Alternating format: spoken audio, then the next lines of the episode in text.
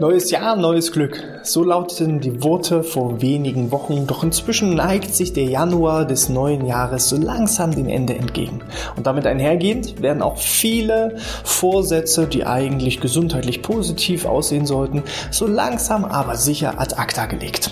Doch das muss nicht sein, indem man einfach weiß, was waren denn die konkreten Vorsätze und wie kann ich jetzt nochmal neue Impulse setzen. Und damit herzlich willkommen zum BGM Podcast, der Podcast über betriebliches Gesundheitsmanagement für kleine und mittelständische Unternehmen. Mein Name ist Hannes Schröder. Neues Jahr, neues Glück. So lautete es noch vor wenigen Wochen und ich kann mich noch ganz genau dran erinnern. Ich war am 2. Januar direkt früh morgens um sieben im Fitnessstudio, wo ich regelmäßig bin und ich war völlig schockiert, was da am Montagmorgen um diese Uhrzeit an diesem Tag, als eigentlich noch alle irgendwie wahrscheinlich leicht verkatert waren vom Silvesterfest, was da da auch schon wirklich los war. Also äh, da hat man viele neue Gesichter gesehen, die jetzt komischerweise schon nicht mehr da zu sehen sind. Das heißt, die guten Vorsätze Vorsätze, die wurden schon so langsam aber sicher irgendwie wieder in der Schublade verstaut, genauso wie die Sportsachen und äh, die ja, neuen Turnschuhe und dergleichen. Aber das muss nicht sein, weil gerade wir im Bereich des betrieblichen Gesundheitsmanagements haben ja immer wieder auch die Chance, neue Impulse zu setzen. Und aus der Erfahrung der letzten Jahre kann ich auf jeden Fall sagen, die Implementierung von neuen Gesundheitsmaßnahmen eignet sich ideal wirklich direkt im Januar mit dem Jahresbeginn. Der eine oder andere würde jetzt sagen, na toll, das hätte man ja früher wissen müssen. Ja, zum einen hat man jetzt genügend Vorbereitungszeit für das kommende Jahr. Andererseits kann man jetzt auch nochmal Impulse setzen. Es ist noch nicht zu spät. Die Vorsätze sind in vielen Fällen noch nicht komplett begraben. Also wenn ihr jetzt schnell seid in der Umsetzung, kann man wirklich noch Attacke machen.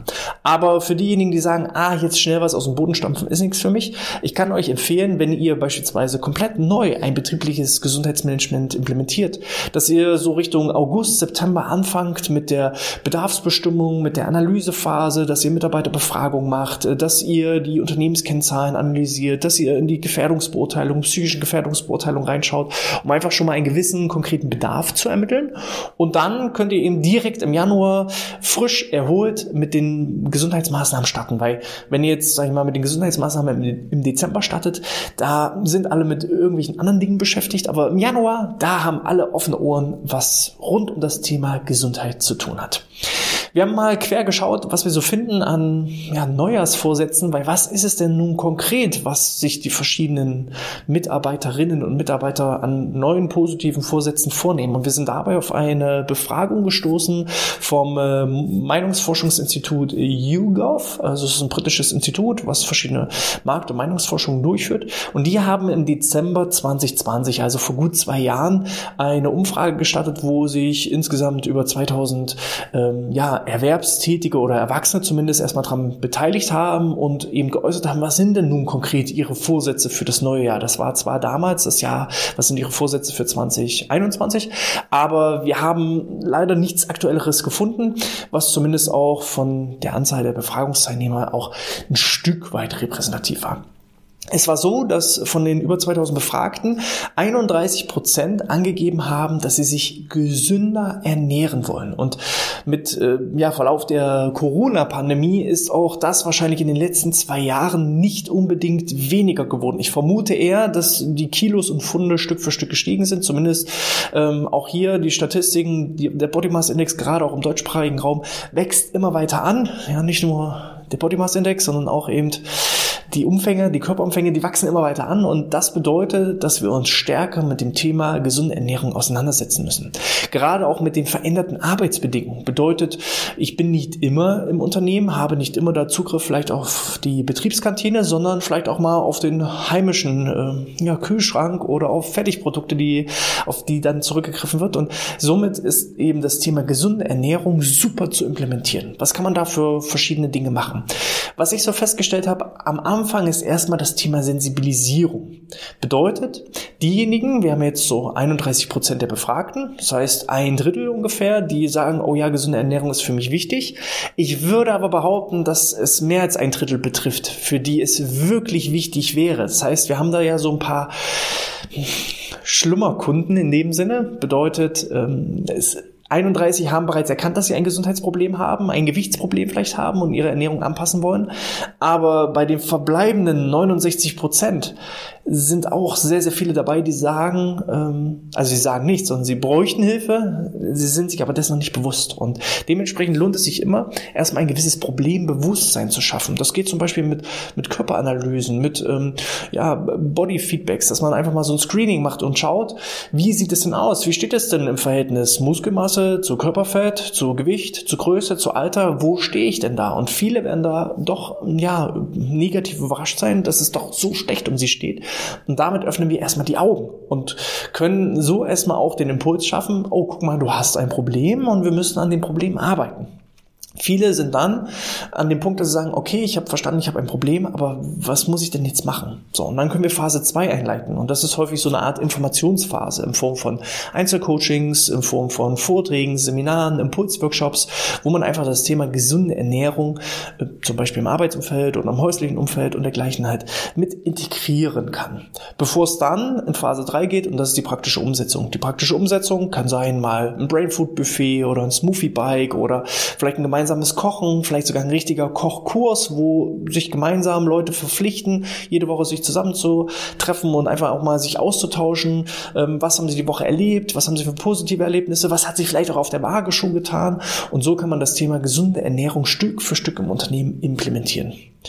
Knapp gefolgt auf Platz zwei äh, mit 30 Prozent aller Befragten haben angegeben, mehr Sport treiben zu wollen. Und Sport ist ja vermeintlich so ziemlich alles. Also über Yoga, über Qigong, über Tai Chi, über äh, vielleicht auch ähm, Walking, Nordic Walking, Joggen, ins Fitnessstudio gehen, Rückentraining machen. Also alles, was irgendwie mit Bewegung zu tun hat, ist mit 30 Prozent, also auch knapp fast ein Drittel der Befragten, die eben sich als Ziel gesetzt haben, mehr Sport zu treiben. Und dabei geht es darum, einfach verschiedene Möglichkeiten anzubieten. Nicht jeder läuft gerne, nicht jeder macht gerne Fitnessübungen oder nimmt irgendwie Gewicht in die Hand.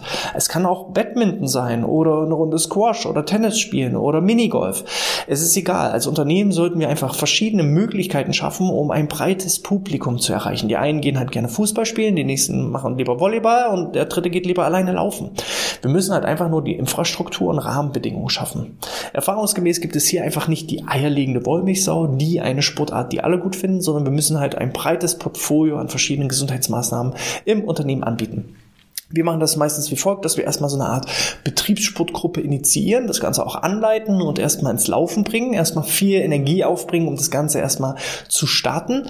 Und dann nach wenigen Wochen stellen wir fest, ah, das Ding läuft von alleine. Also die Volleyballgruppe, die brauchen uns nicht unbedingt. Die haben jetzt die Volleyballregeln verstanden, die wissen, wann das Training ist, wo das Training ist, wie man zu spielen hat.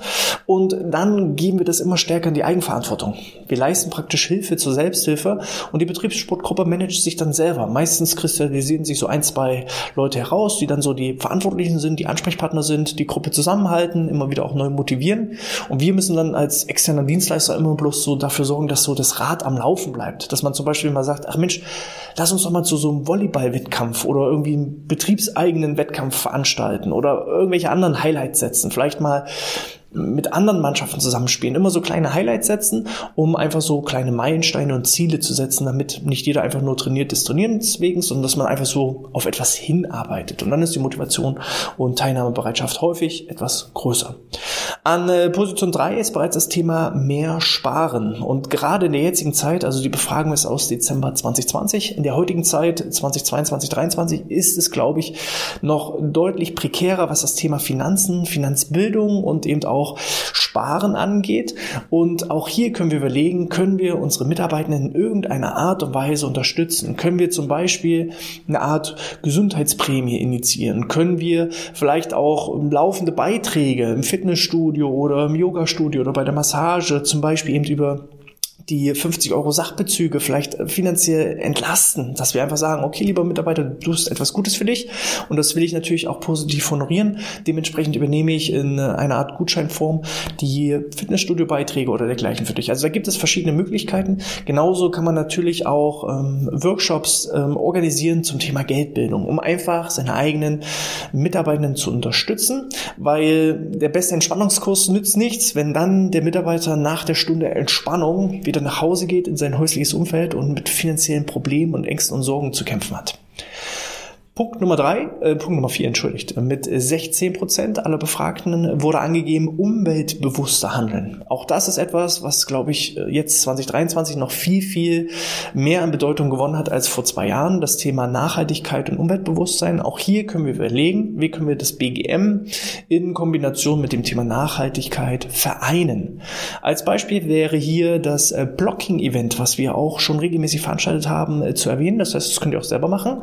Rüstet einfach einfach eure Mitarbeitenden mit Gummihandschuhen aus, mit Müllsäcken und dann wird gemeinsam spaziert oder gejoggt oder gewalkt oder genordic walkt. Und jeglicher Müll, der unterwegs aufzufinden ist, wird dann einfach eingesammelt. Ne? Kräftig also gleichzeitig auch noch die Beinmuskulatur, die Rückenmuskulatur, indem ich mich immer wieder runterbeugen muss, Dinge aufhebe. Auch diejenigen, die vielleicht Raucher sind, werden extrem sensibilisiert, wenn sie irgendwie hunderte von Zigarettenstummeln aufsammeln. Und ähm, am Ende, wenn jeder dann seinen Müllsack voll hat und wir einen riesigen Container mit Müll sammeln können, dann hat das eben auch dieses gleich positive Gefühl. Wir reden nicht nur davon, etwas für die Umwelt zu tun, sondern wir tun was direkt. Und das Ganze kombiniert mit Gesundheit. Vielleicht habt ihr da auch noch so ein paar Ideen, wie man das einbauen kann? Wenn ja, schreibt es da auch gerne in die Kommentare oder als 5-Sterne-Bewertung in iTunes oder in der Apple Podcast App. Das würde mich auf jeden Fall freuen. Ich lese entsprechend alle Kommentare und da, wo es möglich ist, gebe ich auch entsprechende Antworten. Ein weiterer Punkt auf der Liste der guten Vorsätze ist mehr Zeit mit der Familie und mit Freunden verbringen. Auch hier kann man gucken, ähm, kann man das BGM vielleicht irgendwie mit dem Thema Work-Life-Balance mit integrieren? Kann man die guten Vorsätze, den Sport, die Bewegung, ähm, das Thema Familie und Job irgendwie mehr miteinander vereinen, sei es ein Sommerfest oder ein Familienausflug oder eine gemeinsame Radtour? Also da gibt es auch verschiedene Möglichkeiten. Vielleicht nicht im Januar, aber ihr seid ja jetzt in der Planung. Also von daher ähm, überlegt euch, wie könnt ihr das Thema mehr Zeit mit Familie und Freunden verbringen in Kombination mit der Arbeit zusammengestalten. Ein äh, weiterer Punkt der guten Vorsätze ist, ähm, öfter zu gesundheitlichen Vorsorge zu gehen. Auch hier können wir die Rahmenbedingungen setzen und einfach die Vorsorge, statt dass der Mitarbeiter zur Vorsorge hin muss, können wir die Vorsorge zu uns holen und Vorsorgeuntersuchungen direkt im Unternehmen anbieten.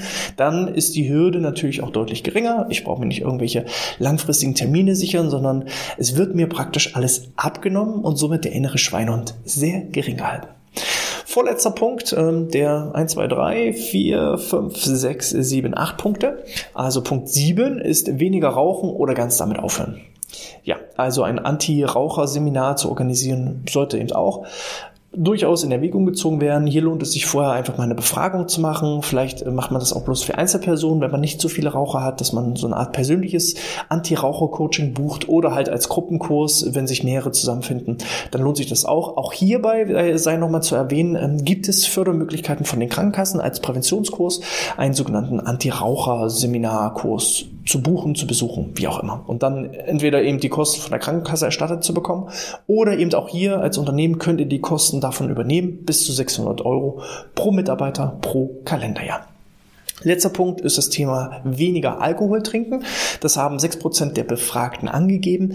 Es ist immer noch so eine Art Tabuthema. Auch hier ist es schwierig, natürlich irgendwie äh, ja, ein, ein Treffen der anonymen Alkoholiker in seinem eigenen Unternehmen zu initiieren. Das äh, wird wahrscheinlich eher herausfordernd, weil es einfach so ein Tabuthema ist.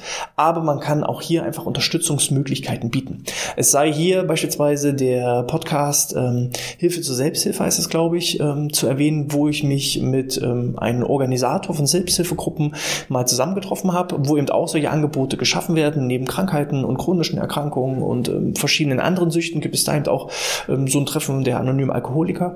Und ähm, hier ist eben zum Beispiel die Möglichkeit, dass ich einfach Infomaterial zur Verfügung stelle.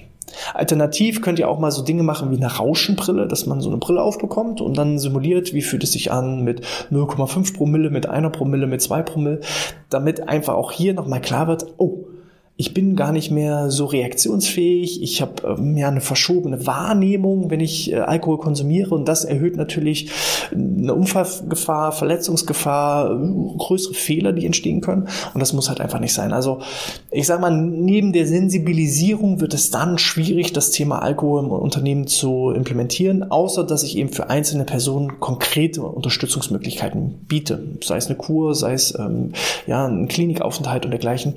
Da ist natürlich das Ganze mit, mit Vorsicht zu betrachten. Manchmal ist das eben auch im Rahmen des betrieblichen Eingliederungsmanagements möglich, dass wenn sich derjenige öffnet, ich da einfach ja, mentale Unterstützung aus Sicht des Arbeitgebers bietet, dass ich ihm zusichere, okay, wenn du das Problem in den Griff bekommst, ich bin für dich da, ich unterstütze dich dabei und ich nehme auch Rücksicht darauf, dass wir dich vielleicht auch erstmal zeitlich rausnehmen müssen aus dem Unternehmen. Aber früher oder später äh, biete ich dir da auch wieder die Chance, wieder in unser Unternehmen einzusteigen, wenn eben du das Problem geschafft hast und hinter dich gebracht hast. Ja, das sind so grob gesagt die Vorsätze, zwar aus einer Befragung aus Dezember 2020, aber ich denke auch heute umso präsenter denn je. Und dementsprechend äh, nutzt diese Chance, nutzt dieses Wissen einfach für eure Planung, um jetzt nochmal neue Impulse zu setzen, die Vorsätze nochmal auszukramen oder alternativ schon mal für das nächste Jahr zu planen. Falls ihr selber noch weitere Vorsätze habt, schreibt sie auch hier gerne in die Kommentare oder als 5-Sterne-Bewertung in iTunes oder in der Podcast-App. Ähm, alternativ, falls ihr noch mehr solche Tipps, Tricks und Statistiken haben wollt, abonniert gerne unseren Newsletter unter bgmpodcast.de slash Newsletter und dann bekommt ihr jede Woche die aktuellsten Tipps und Trends rund um das Thema BGM. Ich freue mich auf euch, schaltet gerne beim nächsten Mal wieder ein, bleibt gesund und sportfrei.